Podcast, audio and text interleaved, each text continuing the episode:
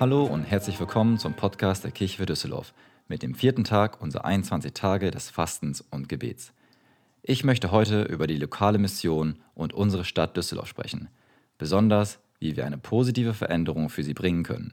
Die heutige Bibelstelle befindet sich in der Apostelgeschichte, Kapitel 2, die Verse 42 bis 47. Was das Leben der Christen prägte, waren die Lehre, in der die Apostel sie unterwiesen ihr Zusammenhalt in gegenseitiger Liebe und Hilfsbereitschaft, das Mahl des Herrn und das Gebet. Jeder Mann in Jerusalem war von einer tiefen Ehrfurcht vor Gott ergriffen, und durch die Apostel geschahen zahlreiche Wunder und viele außergewöhnliche Dinge. Alle, die an Jesus glaubten, hielten fest zusammen und teilten alles miteinander, was sie besaßen. Sie verkauften sogar Grundstücke und sonstigen Besitz und verteilten den Erlös entsprechend den jeweiligen Bedürfnissen an alle, die in Not waren. Einmütig und mit großer Treue kamen sie Tag für Tag im Tempel zusammen. Außerdem trafen sie sich täglich in ihren Häusern, um miteinander zu essen und das Mahl des Herrn zu feiern. Und ihre Zusammenkünfte waren von überschwänglicher Freude und aufrichtiger Herzlichkeit geprägt. Sie priesen Gott bei allem, was sie taten, und standen beim ganzen Volk in hohem Ansehen. Und jeden Tag rettete der Herr weitere Menschen, sodass die Gemeinde immer größer wurde. 2006 veröffentlichte der Entertainer Harpe Kerkeling sein Buch Ich bin da mal weg. Über 103 Wochen hält es sich auf Platz 1 der Spiegel-Bestsellerliste. Man kann also sagen, das Buch hat viele Menschen in Deutschland bewegt. Kerkeling beschreibt seine Pilgerreise auf dem Jakobsweg, auf dem er sich selbst und seinen Glauben besser kennenlernt. Auf die Frage, warum er denn nicht schon vorher in die Kirche gegangen sei, sagte er, das Bodenpersonal Gottes lässt auch sehr zu wünschen übrig. Es ist, wie wenn man einen sehr guten Film in einem schlechten Dorfkino ansieht.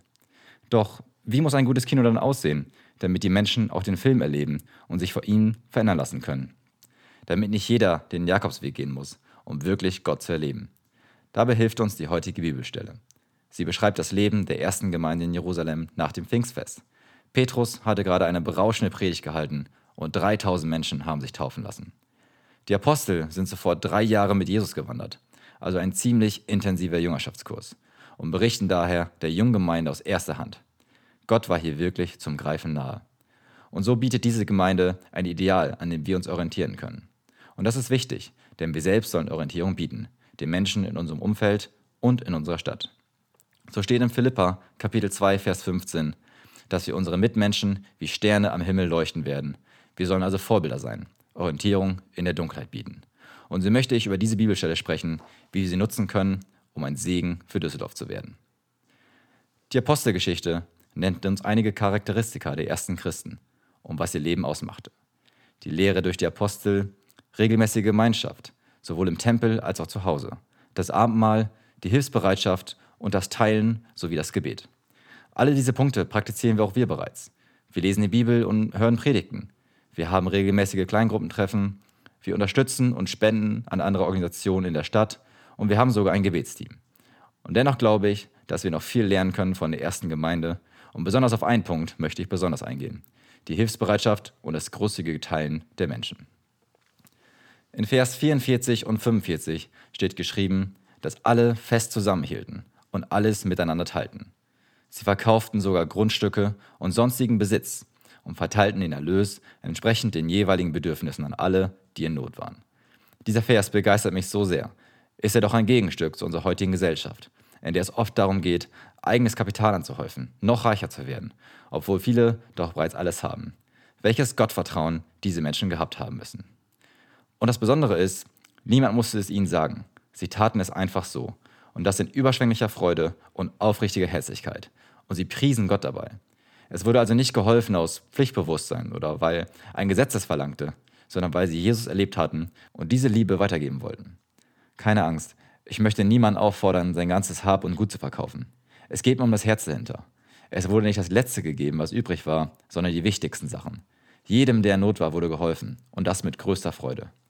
Stellt euch vor, was wir als Kirche bewegen können, wenn wir so großzügig sind und so hilfsbereit. Und nicht nur wir als Kirche, sondern jeder Einzelne in seinem Umfeld. Stellt euch eine Stadt vor, in der jeder genug hat und in der jeder Gemeinschaft erleben kann. Das ist mein Traum für Düsseldorf, in dem wir als Kirche mitwirken können. Ein indisches Sprichwort sagt, Das, was du lebst und bist, spricht so laut, dass ich nicht höre, was du sagst. Und auch Jesus sagt, dass man uns an den Früchten erkennen wird. Der bete ich dafür, dass wir dem Ideal der ersten Gemeinde mit jedem Tag ein wenig näher kommen. Dass wir nicht nur über Gottes Liebe sprechen, darüber sprechen, dass Menschen Gott erleben und aufblühen, sondern dass man uns aus weiter Entfernung ansieht. Dass wir fröhliche Gemeinschaft leben, dass wir dazulernen und dass wir bereit sind zu teilen, zu geben und tatkräftig zu helfen, um den Menschen in dieser Stadt zu dienen. Dass wir bei den Menschen in Düsseldorf hohes Ansehen genießen, so wie es in der Apostelgeschichte geschrieben steht.